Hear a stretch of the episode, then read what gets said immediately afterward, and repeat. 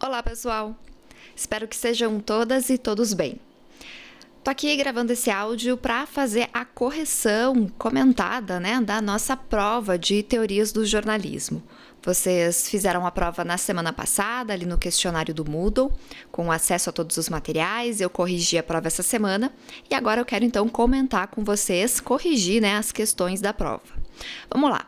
Vou começar pela questão número 1, um, que era a questão que falava sobre a objetividade jornalística como um ritual estratégico, a partir do pensamento da Guy Tuckman. A gente viu esse conteúdo na nossa aula número 3, lá no início do semestre, quando a gente viu a teoria do espelho e esse conceito de objetividade jornalística, que é um conceito bem importante para a teoria. Uh, essa ideia da Guy Tuckman é que os jornalistas usam né, a objetividade como um ritual estratégico para se proteger de eventuais críticas e cobranças. E ela apresenta então quatro rituais estratégicos, que são o uso de provas auxiliares, o uso das aspas, a, a apresentação do contraditório, né, dos dois ou mais lados da notícia, e também o lead, o formato da pirâmide invertida. No caso do texto da reportagem que a gente utilizou aqui como base para a prova, as principais respostas aqui corretas seriam o uso das aspas, que a gente identifica com a fala das fontes, e também o uso de provas auxiliares, que nessa matéria são representadas pelos dados mesmo, tanto os dados fornecidos pela Universidade Federal de Santa Maria, quanto os dados também que são retirados do INEP. Eu considerei também aquelas pessoas que apresentaram o contraditório, né? Os dois lados. Não, não tem exatamente os dois lados aí na notícia, mas tem sim a voz do presidente da ACI, que então representa o setor empresarial e traz uma outra visão para essa pauta. Então, ok, eu considerei também, tá?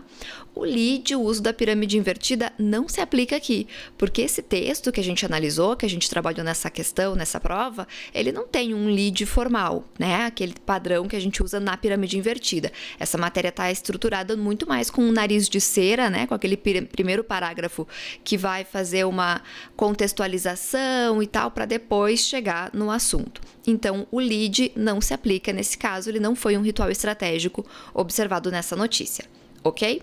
Avançando. A questão número 2 é a questão que falava da teoria do agendamento ou a teoria do agenda setting, e eu pedi para vocês falar um pouquinho sobre o contra-agendamento com base nessa reportagem. Porque é isso, o contra-agendamento, então, é quando outros setores da sociedade pautam a mídia, né? Não é só a mídia que define qual é a agenda pública, ela tem esse poder, mas muitas vezes a sociedade organizada, algumas instituições, organizações, movimentos sociais, o terceiro setor consegue colocar suas pautas na agenda pública quando consegue pautar a mídia. E aqui a gente vê o movimento da universidade, né, da, da Universidade Federal de Santa Maria, pautando o jornal. Porque se a gente for entender o contexto também, né, tem todo um contexto de cobrança com as universidades públicas e, e essas questões relacionadas para a economia. Então, a universidade fez uma, uma, uma pesquisa sobre isso, apresentou os dados para o jornal local, que trouxe essa pauta então para a mídia. Então, a gente vê a universidade contra agendando a mídia, tá? Não é a mídia que faz o contra-agendamento. Ela é contra-agendada, tá? É um agendamento que vem, então, da sociedade. Certo? Vamos avançando. A questão número 3 era a questão que falava sobre os valores notícia, né? Que são aquele conjunto de critérios que ajudam a gente a definir o que é notícia ou não. Então, aqui vocês tinham que apresentar Uh, dois valores notícia que seriam que justificariam então essa publicação dessa notícia e explicar eles. Os principais apresentados aqui são os de relevância e também de proximidade. Relevância porque tem toda a questão né, dos valores econômicos, do impacto da universidade para a cidade, na vida das pessoas, e proximidade porque a gente está falando de um jornal local né, que publicou uma notícia sobre a universidade que está aqui na cidade. Então, é, é, exatamente uma matéria que é de interesse local da população local, por isso a questão da proximidade. Vários outros apresentaram valores notícia, alguns um pouco distintos, né, alguns se adequavam ou não. A relevância e a proximidade são os mais importantes e foram os que mais apareceram nas respostas de vocês. Eu queria comentar dois que apareceram em algumas respostas e que eu acho que não se aplicam aqui, tá? Amplificação não é um valor notícia que a gente pode aplicar aqui. Amplificação ela tem que ampliar a pauta para mais. Então, assim, essa matéria falava especificamente sobre o recurso que é injetado anualmente por estudantes da UFSM de Frederico Westphalen. Se a matéria falasse que estudantes de universidades federais injetam milhões em cidades, em pequenas cidades do interior, se a manchete tivesse essa amplitude, mesmo que falasse apenas da realidade de Frederico Westphalen, aí sim nós teríamos uma amplificação, entende? Então, quando a gente pega um caso local, um caso mais restrito e amplifica. Tá? Então, se eu estivesse falando que estudantes de instituições federais, né, eu estaria amplificando essa pauta.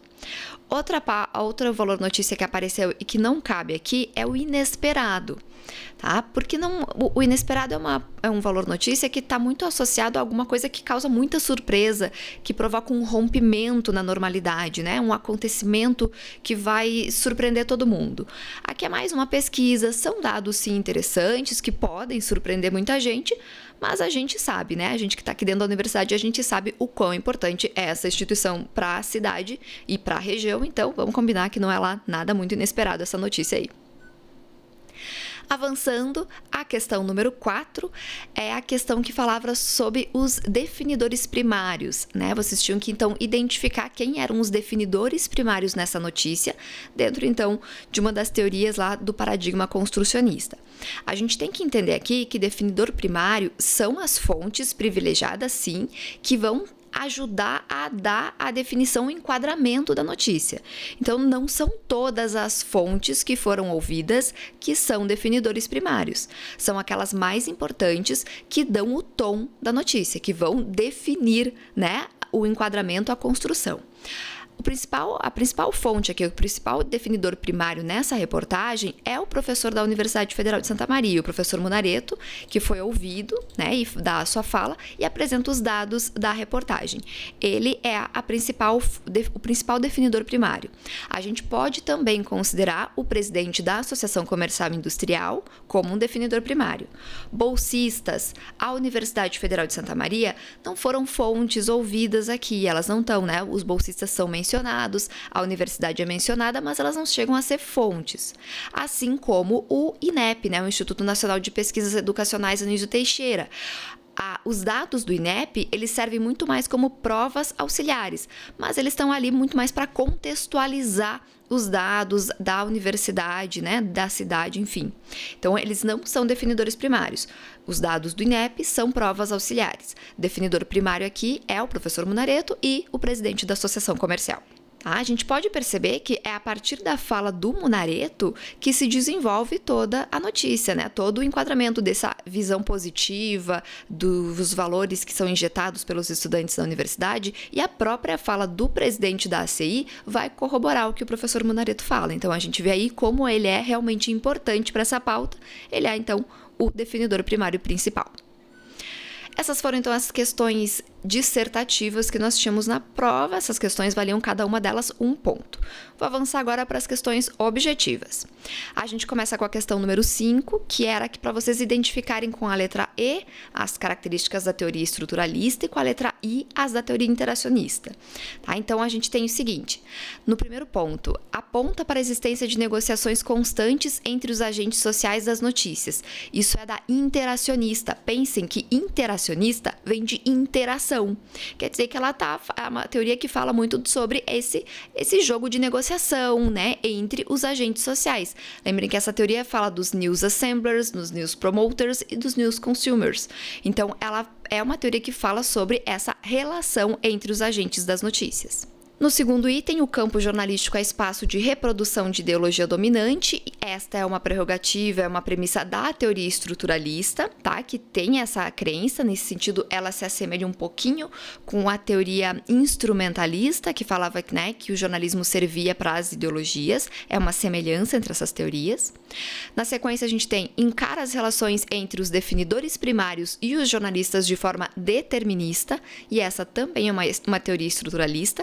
E aqui a gente vê os definidores primários de novo, tá? Então, os definidores primários são um conceito importante da teoria estruturalista, tá? Enquanto a teoria interacionista, os conceitos são de news assemblers, news consumers e news uh, producers. Acho que era mais ou menos isso producers. E por último, destaca a importância do fator tempo nas rotinas produtivas. Essa é uma característica da teoria interacionista, tá? que vai falar então sobre a necessidade do jornalismo domar né, essas questões relacionadas ao tempo e ao espaço nas rotinas produtivas. Tá? Tudo isso a gente viu também na aula em que a gente falou sobre as teorias do paradigma construcionista. Nós vimos todas essas características lá na nossa aula número 5. Na questão número 6, a gente fez, tinha que relacionar as teorias, né, com as afirmações ali, acho que tranquilinha essa questão. A tendência de um grupo de manifestar suas opiniões enquanto o outro se cala desencadeia um processo que estabelece de maneira crescente uma opinião dominante. Essa é a espiral do silêncio, né? Tá meio claro ali quando a gente fala que um grupo se cala, né?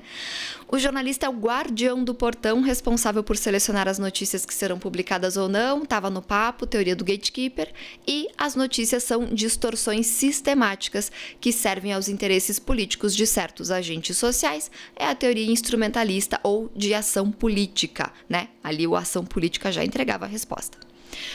Seguindo para a questão número 7, aqui vocês tinham um trechinho de um artigo do Gibran Luiz Lachovski, que foi publicado no Observatório da Imprensa, sobre o jornalismo multitarefa. E a ideia era que vocês falassem um pouquinho, refletissem sobre o processo de digitalização e as mudanças estruturais no jornalismo, com três afirmações que vocês tinham que escolher quais que estavam corretas, tá?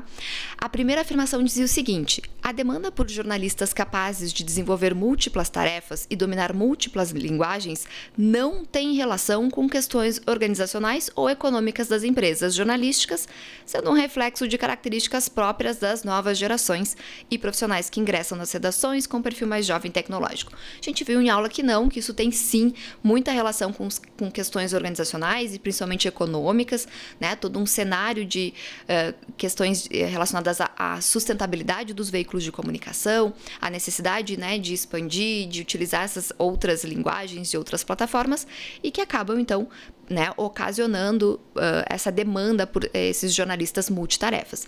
Então, a opção número um está incorreta, está errada. A opção número 2 diz: com a dispersão dos recursos publicitários e a queda nos números de assinaturas e vendas de publicações impressas, as empresas jornalísticas têm buscado alternativas que gerem menos custos, apostando em redações mais enxutas e com profissionais mais jovens, capazes de produzir conteúdos para múltiplas plataformas. Tá aí, ó. Ok, essa aí é exatamente o contrário da afirmação anterior, né? É justamente isso, todo esse cenário de dispersão de recurso publicitário, diminuição de assinatura, venda, as empresas têm que se virar com menos dinheiro. E aí a gente acaba tendo menos gente nas redações e profissionais que acabam tendo que cobrir várias demandas, várias tarefas. A opção número 2, então, tá certinha. E a opção número 3 dizia o seguinte: a preferência das empresas jornalísticas por profissionais com múltiplas habilidades, capazes de produzir conteúdos para diferentes linguagens, está associada ao aumento nas taxas de demissões de jornalistas, ao enxugamento das redações e à sobrecarga de trabalho. Sim, né? Com, com, a, com as redações cada vez mais enxutas e com os profissionais tendo que fazer um monte de coisa ao mesmo tempo, né? Escrever, tirar foto, fazer vídeo, gravar áudio, acaba sim tendo um, uma sobrecarga de trabalho, as redações vão ficando cada vez menores e a gente está vendo aí que muitas redações vêm demitindo jornalistas. Então a opção número 3 também está correta e a alternativa certa nessa questão era a número D. Seguindo então para a questão número 8, aqui tinha um casinho aqui para a gente pensar, né, sobre uma produção de uma reportagem sobre a estiagem e os impactos na agricultura. Né? O repórter recebe essa pauta e vai lá para fazer a pauta, entrevista um pequeno produtor rural que vai relatar suas dificuldades numa produção de hortaliças orgânicas, fala com um agrônomo que detalha aspectos técnicos da falta de chuva na produção e também um meteorologista que explica a origem da estiagem, falando né, sobre o aumento do desmatamento como uma das possíveis causas. Considerando as fontes ouvidas para a produção e o conceito de enquadramento, vocês tinham que assinalar a alternativa correta, que no caso é ao selecionar determinadas fontes em detrimento de outras, o repórter seleciona e enfatiza alguns aspectos relacionados à estiagem, como as causas associadas ao desmatamento. Essa era a resposta correta tá? O repórter ele não apresentou uma matéria ampla e genérica, porque ele foi num caso bem específico, né? Essa matéria não estava mostrando a situação da maioria dos produtores afetados pela estiagem. Ela tava, ela tinha um enfoque menor, né, no pequeno produtor rural, numa produção de orgânicos, então ela não foi tão ampla e genérica assim a escolha das fontes, ela é sim capaz de interferir na forma como o público vai interpretar os impactos e as causas da estiagem sobre a agricultura. Por exemplo, se ele entrevistasse um meteorologista simplesmente para falar sobre, em vez de explicar a origem da estiagem, ele pedisse para o meteorologista explicar como que ia ser o tempo daqui para frente, a gente ia ter uma matéria totalmente diferente e que não faria o público pensar sobre as causas da estiagem, né? E como o desmatamento tem a ver com isso. O repórter não apresentou uma matéria tendenciosa e incompleta por ter feito essa escolha que ele fez, por ouvir um pequeno produtor rural e por buscar no meteorologista né, essa origem da estiagem. Não é uma questão de, tende de ser tendenciosa ou estar incompleta, mas é sim uma das escolhas que a gente faz no processo de produção da notícia, é o enquadramento que ele deu para essa pauta. E por fim, a escolha das fontes não foi isenta, né? Ela refletiu sim uma escolha pessoal do repórter que preferiu então abordar essa pauta desta, deste ponto de vista. Ele poderia ter feito a pauta diferente? Poderia, né? A gente pode sempre mudar isso de acordo com o nosso olhar, o enquadramento que a gente define, as fontes que a gente ouve, tá? Então, essa é a questão número 8. A opção correta, então, era a letra B de bola. Questão número 9, aqui também mais um casinho. Uma repórter da editoria de polícia recebe do seu editor a pauta sobre um caso de feminicídio, né? Então tem o caso, e foi um caso que gerou grande repercussão local e com circulação de imagens em aplicativos considerando os estudos do Adelmo Genrio Filho, de que forma a repórter deve desenvolver a reportagem a fim de que a mesma ofereça uma forma de conhecimento ao público. E a resposta correta aqui era número A. Ela tinha que relatar as especificidades desse caso, né? Falar sobre o assassinato ali, o, o caso do, do ex-companheiro que assassinou a mulher em casa, mas também trazer dados estatísticos, fontes especializadas para ampliar o caso, para não ficar uma matéria sensacionalista. Então, para que eles ampliem e tragam mais informações, né, a fim de que o público, os leitores, enfim, o público dessa notícia possa é, refletir sobre o, o problema, né? A notícia tem que então problematizar esse tipo de crime. Essa era a resposta correta, opção número A. Já a questão número 10 fala sobre gatekeeping e gatewatching, né? Que a gente viu também nas nossas aulas. E a gente tinha. Aqui vocês tinham que consultar, na verdade, o texto do Axel Brooms, que era um dos textos indicados para vocês na leitura dessa aula em que a gente falou sobre o gatekeeper, né? Ele tá lá entre as leituras complementares da aula, que foi a aula número 4. Então aqui vocês tinham que dar uma olhadinha no texto para entender quais são os aspectos principais que ocasionaram a mudança, né? Do gatekeeper para o gatewatching. E aqui a resposta correta era multiplicação dos canais para publicação e divulgação de notícias e o desenvolvimento de modos colaborativos de criação de conteúdos e participação dos usuários. Tá? Esse, essa é a resposta correta que está literal bem assim lá no texto, tá? Era só ir lá procurar mesmo. Então, não tem a ver com formação superior dos jornalistas, não tem a ver com uma questão de profissionalização de assessoria de imprensa ou de popularização de mídias audiovisuais específicas especificamente, com a circulação de notícias falsas, não.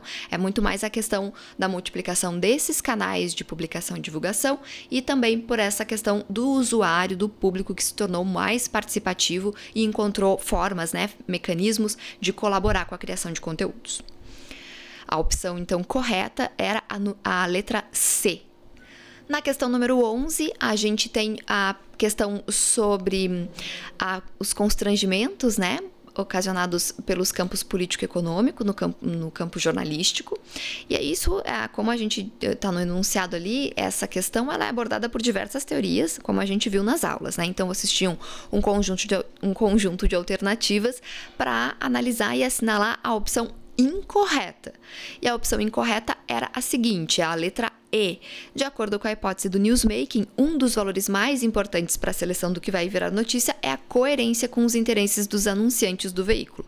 não é um valor notícia que a gente reconheça dentro da teoria do newsmaking, apesar de que isso acaba se tornando sim uma pressão, os anunciantes, eles fazem pressão por determinadas notícias dentro do jornal, mas isso não é um valor notícia. Não é o, a, o acontecimento que tem esse valor e que faz com que o jornalista publique ele. Ele publica por pressão, não porque um determinado acontecimento tem esse valor, tá? Então, não é um, um, um essa era a hipótese, a afirmação incorreta, tá? Dentro da teoria do newsmaking, a gente não tem esse valor notícia, tá? As demais opções estão corretas. Número 12, a gente fala sobre a teoria do espelho, né? Então, a primeira a tentar explicar as notícias, que foi refutada por diversas abordagens posteriores. E vocês tinham que assinalar a alternativa correta aqui. E a opção era a número D, a certa, né? A ideia de que os espelhos refletem fielmente a realidade e por isso são uma metáfora adequada para explicar o jornalismo. Essa é a base da teoria do espelho ok? Então, as demais opções, todas elas tinham alguns pontos que não estavam corretas, tá?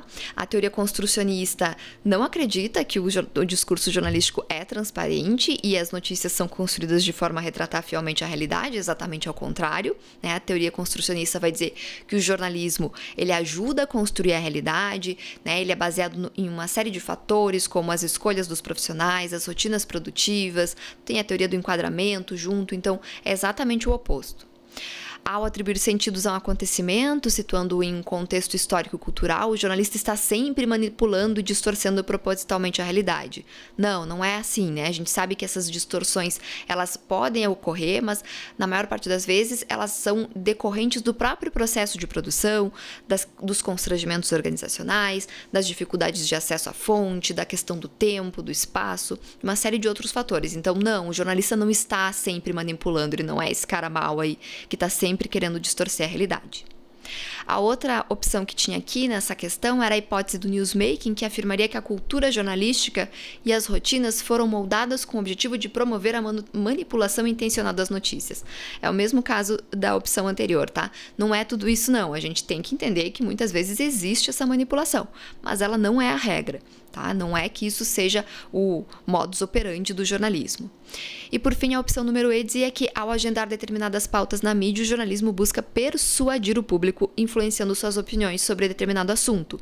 E a gente viu isso lá na aula sobre o agenda setting, junto com a teoria com o conceito de enquadramento ao agendar as mídias, né, ao agendar determinadas pautas, a mídia vai fazer com que o público fale sobre aqueles assuntos, não exatamente persuadir. A gente coloca um assunto em pauta, em discussão. A persuasão, né, essa interpretação do assunto, vem pelo enquadramento. A questão número 13 falava sobre a teoria organizacional, que tem seis fatores que promovem o conformismo, e aí vocês tinham que identificar a opção que exemplificava esses fatores aliás, tinha que identificar a que estava incorreta, né? Que apresentava um erro. A gente viu esse conteúdo na aula número 4 e a resposta correta era a seguinte: o ambiente hostil, altamente competitivo e individualizado dentro das redações levam o jornalista a manter conexões diretas e fidelizadas com a direção do veículo. Na verdade, a teoria organizacional diz que não existe esse ambiente hostil e altamente competitivo e individualizado. Na verdade, ela fala que as redações são normalmente espaços espaços né, de, de conformação, de tranquilidade, que não existe essa disputa dentro das redações. A gente pode até discordar, considerando experiências atuais, enfim, mas é isso que a teoria apregoa, ok? Os demais itens aqui, as demais opções estavam todas corretas. Na questão número 14, a gente falava sobre acontecimento, então, com base na tipologia dos acontecimentos, que está lá nos slides da aula que a gente falou sobre acontecimento, né? Tem a tabela lá do Berger, da Krista Berger e do Frederico Tavares, que falava sobre os tipos de acontecimento. Aliás, não estava a tabela, estava alguns exemplos e alguns explicados lá. E aí a gente tinha que então identificar né, qual que é o tipo de acontecimento com aqueles exemplos que tinha ali. Pauta silenciada ou menosprezada pela mídia, então, é um não acontecimento, tá? É uma coisa que não entra na imprensa, que a imprensa não dá bola, que deixa, né, de acontecer. Feriados ou datas comemorativas são acontecimentos de rotina, datas comemorativas se repetem. Todos os anos a gente tem Dia das Mães, Dia dos Pais, tem Natal, tem Páscoa, então são de rotina. O jornalismo consegue se programar para acompanhar esses acontecimentos. Tragédia ou acidente de grande impacto é um mega acontecimento, sempre, né? Ali já diz grande impacto, então ele é um mega acontecimento. E por fim, um evento planejado em função da cobertura midiática é um pseudo acontecimento. Ele é um, né? Lembram que o acontecimento é aquilo que causa ruptura? Então, ele é um pseudo acontecimento. Ele não causa exatamente uma ruptura porque ele foi planejado. Então, por isso, pseudo acontecimento. A opção correta aqui, então, era a número C, aliás, a letra C. Vamos lá, quase no final, questão número 15. Aqui a gente estava falando sobre os principais autores e conceitos estudados. Vocês tinham que assinalar a alternativa ali que tinha a sequência correta, né, dos verdadeiros e falsos. Pierre Bourdieu acredita que os jornalistas usam lentes especiais para ver o mundo. Sim, essa aí tá certa. A gente viu na nossa primeira aula quando falamos sobre jornalismo como campo. Pierre Bourdieu diz que a gente usa óculos especiais para ver o mundo. Nelson Traquina afirma que a pirâmide que representa o lead deveria estar em pé. Não! Nelson Traquina não disse isso. Quem disse isso foi o Adelmo Genro Filho, com o seu livro Segredo da Pirâmide. A gente viu isso na aula sobre jornalismo como forma de conhecimento. Guy Tuckman compreende as notícias como construções sociais da realidade. Sim, ela é a principal autora dentro do jornalismo para a gente entender essa perspectiva teórica. E por fim, Adelmo Genro Filho classifica os valores notícia em de seleção e de construção. Uh -uh. Quem faz isso é o Nelson Traquina. Então estava só invertido ali o Traquina com o Genro Filho e a resposta correta era a que tinha a sequência verdadeiro, falso, verdadeiro e falso. Então a letra B. Para fechar, a questão número 16. Então, aqui vocês tinham três manchetes e para identificar a sequência dos principais valores notícia que justificavam a noticiabilidade de cada uma dessas manchetes. Vamos lá. Com Covid, Mourão teve febre baixa e dor de cabeça e no corpo. Qual que é o valor notícia aqui? Notoriedade. Se fosse a Miriam, não ia virar notícia no G1, né? Com o Covid, a professora Miriam teve febre, ninguém quer saber. Então, é notoriedade, né? O Mourão é uma pessoa com um alto grau na hierarquia né, nacional, então todo mundo tem que saber como é que ele tá, qual a situação da saúde dele. Na letra B, Prefeitura de Palmitinho conquista prêmio de melhores práticas de sustentabilidade. Notícia publicada no Alto Uruguai. Qual o valor da notícia aqui? Proximidade. Né? Palmitinho fica aqui próximo a Frederico Westphalen, está aqui na nossa região. Então ela ganha essa, essa visibilidade, ganha espaço no jornal pela proximidade com a cidade. Por fim, canguru nocauteia homem em ataque no dia do Natal, saiu lá no jornal Extra. Aí é inesperado, né? Ninguém espera que um canguru vai bater num homem, ainda mais no Natal, né? Então é algo completamente inesperado que irrompe, causa surpresa em todo mundo. Por isso a opção aqui na questão 16 era a letra E. Ok, gente? Aí então a correção da prova tá? Com alguns comentários. Espero que tenha ficado claro para vocês. Se vocês tiverem alguma dúvida a mais, podem me escrever, me mandam um e-mail e a gente segue conversando, tá bom? Abraço e até a próxima.